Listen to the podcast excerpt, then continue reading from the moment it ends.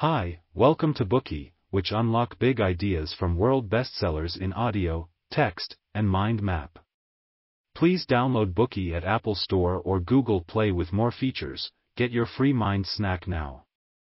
Today we will unlock the book The Little Prince. In the 1940s, World War II swept the world.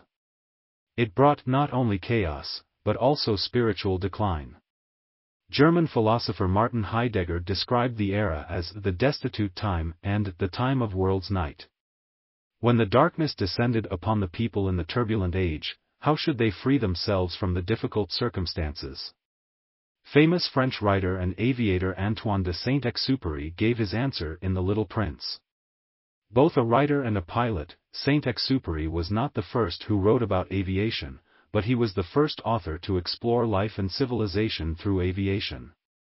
In his works, Saint-Exupéry was committed to re-explore spiritual life, which he believed was above intelligence and in line with human needs, it would guide people in their journey of self-discovery and lead to their true essence. In the wake of the war, people, devastated, craved warmth and wisdom to comfort the anguish and vulnerability of their souls. It was where the little prince came in.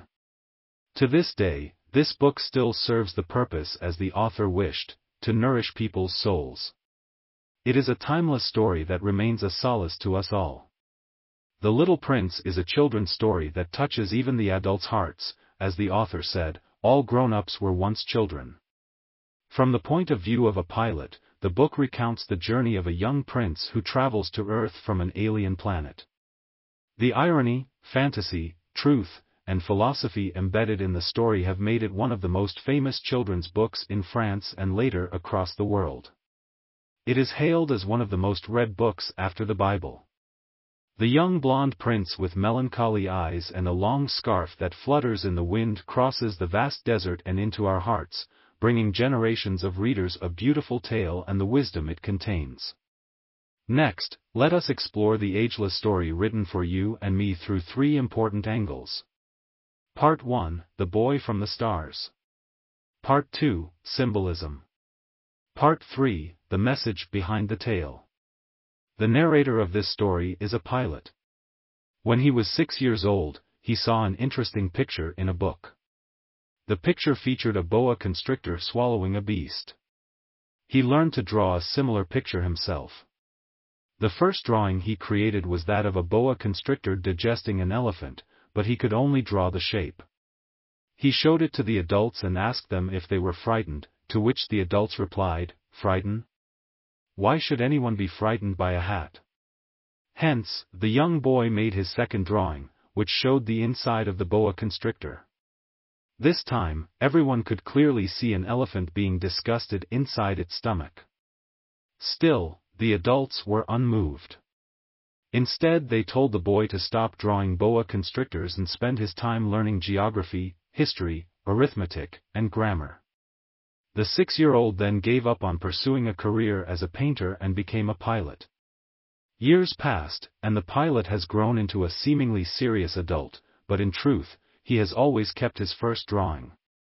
When he encounters someone who seems to be clear-sighted, he will show them the picture. If the other person says that it's a hat, the pilot will avoid talking about boa constrictors, primeval forests, or stars and instead talk about things that adults like, such as bridge, golf, politics, or neckties. The pilot doesn't like spending time with these serious adults, and he has always felt alone. This changes one day when he has an accident and encounters someone he can share his thoughts with. The accident leaves the pilot stranded in the Sahara Desert alone, with only enough water to last him for one week. Hence, he must fix the engine within a week. On the first night, the pilot sleeps in the quiet desert by himself, completely isolated. But at sunrise, he is awakened by a strange voice that says, If you please, draw me a sheep. Hearing that, the pilot springs up, utterly shocked. He blinks hard and looks around, only to find an extraordinarily small person before him. The stranger is none other than the little prince, our protagonist. Astonished, the pilot stares at the little guy who comes out of nowhere and asks him what he is doing in the desert. The little prince does not answer the question. Instead, he repeats his request in a low voice. The pilot doesn't know how to draw sheep, so he hands his boa constrictor drawing to the little prince. Surprisingly enough, the boy rejects it, saying that he does not want the elephant in the boa constrictor. Stunned by his response, the pilot begins his attempts at drawing a sheep. He makes several drawings for the little prince, who is unsatisfied with all of them on the grounds they are sickly, horned, or too old. The pilot, who is eager to fix his aircraft, becomes impatient, so he draws a box and claims the sheep that the little prince asked for is inside. Unexpectedly, the little prince is pleased and says that this is exactly what he wants. That is how the two characters get to know each other. Through their conversation, the pilot finds out about the little prince's origin. The small boy came from an asteroid called B612, which is not much bigger than a house. On this planet, seeds are hidden out of sight. They sleep quietly under the ground, and then suddenly stretch upward and grow into tender shoots. If it is a seedling of radish or a rose, the little prince would let it grow at will. But if it is a seed of a baobab tree, he must weed it out immediately, for when the baobab tree grows larger, it will occupy the entire planet. Its roots and branches spread everywhere, eventually splitting the planet into pieces. Therefore, the little prince scoured the planet and inspected the seedlings carefully every morning to remove hidden dangers. On his small planet, the little prince took pleasure in watching the setting sun. He could see the sunset at any time just by moving his chair a few steps. One day, when he was particularly sad, the little prince watched the sunset 44 times. Apart from the sunset, there is another that the little prince adores, a rose. This rose was different from other flowers that bloomed and withered quietly on the planet. Before the rose blossomed, she stayed in her bud and dressed herself slowly, day after day, until the sun rose one morning. When she finally showed herself, the little prince was awestruck, and he couldn't help but praise her beauty. The rose was not humble at all, and happily accepted his compliment. As they began to spend more time together, the rose tormented the little prince with her paranoia and vanity. She asked for breakfast. She complained about drafts and wanted him to shield her with a screen or a glass globe and even started to cough. Exhausted, the little prince said to himself softly, this flower is a very complex creature, despite his love for the rose, he felt worn out and prepared to leave the planet. On the day of his departure, the little prince carefully cleaned out the small volcanoes on the planet, pulled out the baobab shoots, and watered the rose for the last time. When he was about to put the glass globe over her, the little prince was close to tears. He bade the rose farewell, who said nothing at first. Later on, she broke the silence and confessed that she, too, loved the little prince. But she had been behaving in such a silly manner and failed to express her love to him in ways that he understood. Admitting her fault, the rose asked for the little prince's forgiveness, and hoped that he would find happiness. She also added that she didn't really need a windshield, explaining that her cold was not that bad. As she spoke, she urged the little prince to go, for she did not want him to see her cry. She was a proud flower after all. After saying goodbye to the rose, the little prince began his adventure. He visited six nearby asteroids before coming to Earth. The little prince landed in the Sahara Desert. As he wondered if he had come to the wrong planet, the little prince suddenly spotted a snake in the color of moonlight. The snake told the little prince that he was indeed on Earth. It also claimed that it could send him home. The little prince turned down the snake's offer and moved on. He came before a garden, and was surprised to find that all the flowers there looked exactly like his rose. After chatting with them, the little prince learned that these flowers were all roses. He was devastated, because his flower had once said that she was the only one of her kind in the universe. But now, there were 5,000 roses exactly like her in this garden alone. As the little prince wept, a fox appeared in front of him. Struck by the animal's beauty, the little prince wanted to play with it. However, the fox said no, for he had not been tamed. The boy was intrigued and asked what it meant, so the fox explained that to tame something was to establish ties with it. Before being tamed, the fox saw the little prince as merely one of the hundred thousand other little boys in the world. Likewise, the fox would be nothing more than the hundred thousand other foxes to the little prince. But if he tamed the fox, they would be unique to each other. After explaining the meaning, the fox remembered how boring its current life was, and thus grew the urge to be tamed. If you tame me, the fox told the little prince, it will be as if the sun came to shine on my life.